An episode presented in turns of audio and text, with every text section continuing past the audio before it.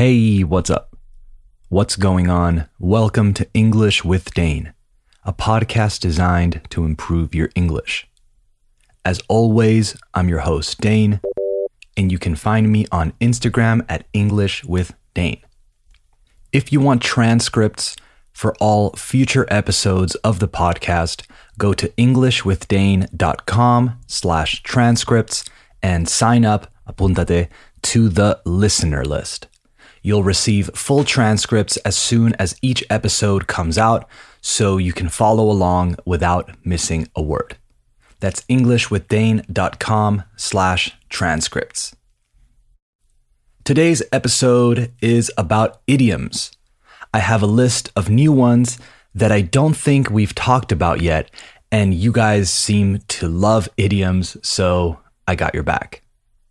Remember, you don't have to learn all of these.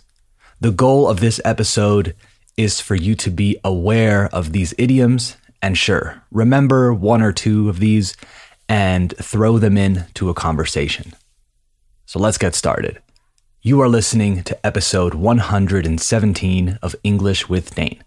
Hit it.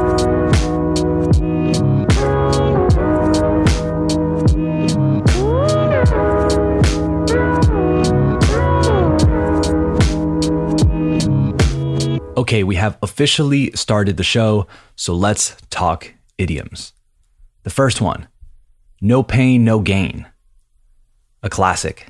It means without effort, sweat, and hard work, you won't achieve things. It's such a classic. You'll see it on like t shirts and stuff at the gym, for example. It's like a cliche in the world of working out, really. But it applies to everything. Your friend started her own business and she's having a hard time dealing with the workload, so the amount of work she has to do. So maybe you say, hey, no pain, no gain. Listen to Porky say it to Daffy in the original Space Jam from 1996. You're doing it!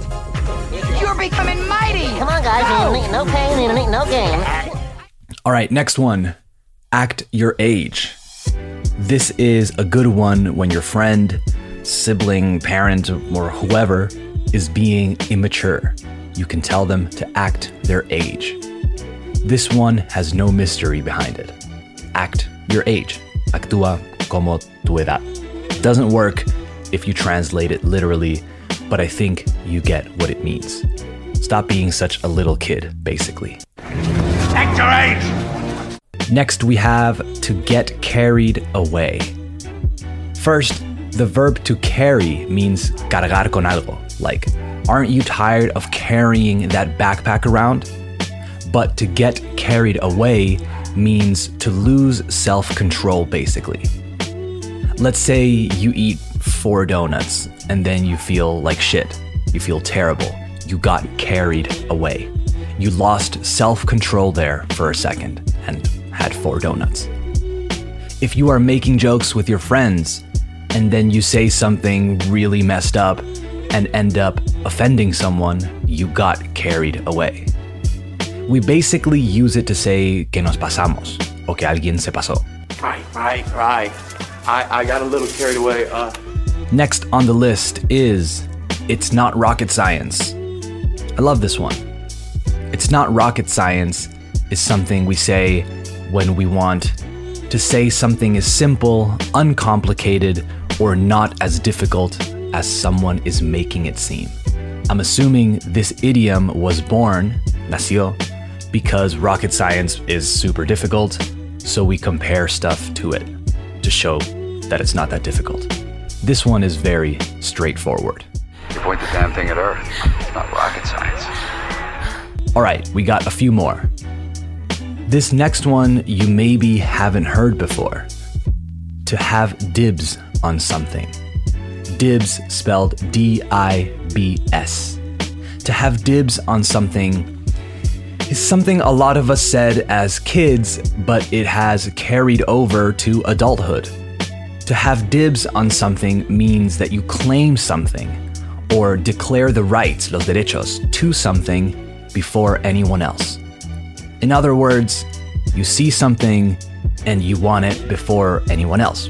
Like a slice of pizza, for example.